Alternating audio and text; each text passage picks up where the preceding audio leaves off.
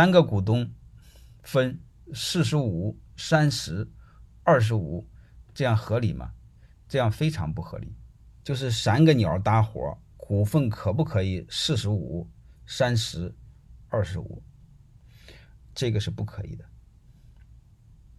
为什么不可以？啊，下面我给你们讲人性，好吧？我给你给你们讲最底层的人性。啊，各位，你们回答我，这三个鸟一定有一个鸟最能干，四十五、三十、二十五，好吧？你你们所有的同学一块参与，好吧？这个问题虽然是问别人的问题，但是问题背后的逻辑和道理和我推理的这个过程是所有人的问题，好吧？你们不要我关注我回答谁的问题，你关注我这个问题解决这个问题所用的理论。和背后的人性和严谨的推理过程，这个对你们有意义，好吧？然后你们下边在群里给我互动一下，这三个鸟就是四十五、三十、二十五，谁最能干？你们给我互动一下，回答一下，我看看，我看你们懂不懂？怎么这个还要回答错的呢？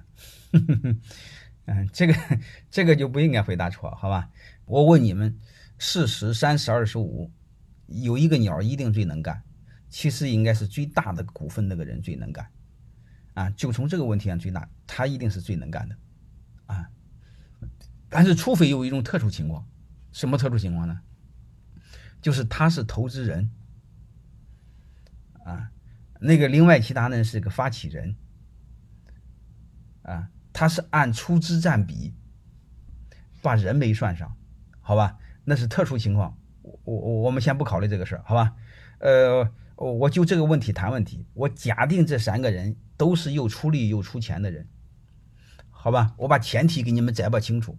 如果有投资人有出力有出钱的人，他之间没摘吧清楚，那是他的问题。我们假定这三个人又出力又出钱，一定是股份最多的那个人能干。为什么他能干呢？我帮你们互动一下，我再继续启发你们，好吧？娘和孩子谁更爱对方？你们从群里给我互动一下，娘和孩子谁更更爱对方？为什么娘更爱孩子？我看你们懂不懂人性？为什么娘更爱孩子？啊，天性不行，天性你这个呃不够严谨，好吧？啊，嗯，好吧，呃，你你不要说虚头巴脑的东西。说最理性的东西，好吧？你们说的是基因呐、天性啊、啊身上的肉啊、亲生的呀，这都是胡扯，好吧？呃，包括十月怀十月怀胎，这都是胡扯。为什么？我帮你推理一下，好吧？我们先看第一个现象。我们看很多女人在小区里遛狗，她拿狗都叫儿子，是她亲生的吗？啊，各位，所以这是第一个。你说这个不严谨啊？那我再问你第二个问题，就是两个娘在医院生孩子的时候，孩子给抱错了。你别说十月怀胎了，别说养儿防老，好吧？结果这个娘生两个孩子，这两个娘生孩子在医院给抱错了。结果养了十来年之后才发现，发现之后让这两个女人把孩子再换回来。这两个女人换还是不换？你给我回答一下，从群里给我互动一下，让那两个女人把孩子再换回来，换还是不换？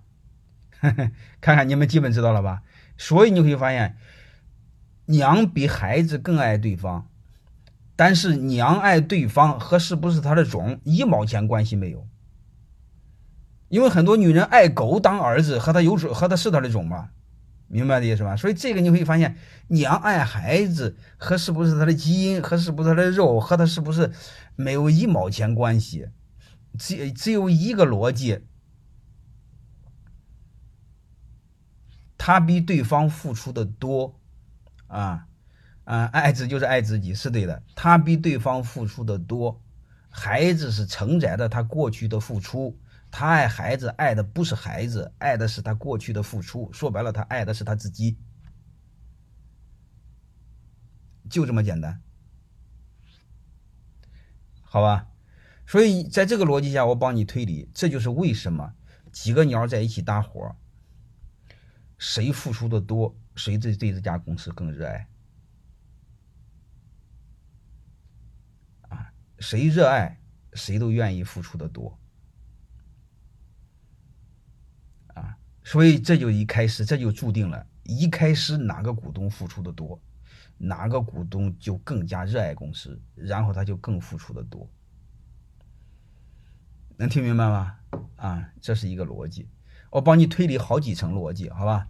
这一层讲完了，我再问你一句一句话，这都是人性哈。特别是你们回答错的同学，一定要好好思考，因为你把人性观察错了，上面的管理啊全是错的。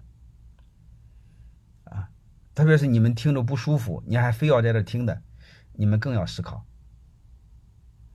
啊，你们的认知出了问题。啊。如果你听的不舒服，你受不了，你抓紧走人也行，啊，你听的不舒服，你还非要听，那你就要好好思考，认知出了问题啊，这是第一个问题啊，前提出来了，就是越付出的人他越能干，越能干的人他愿意越愿意付出。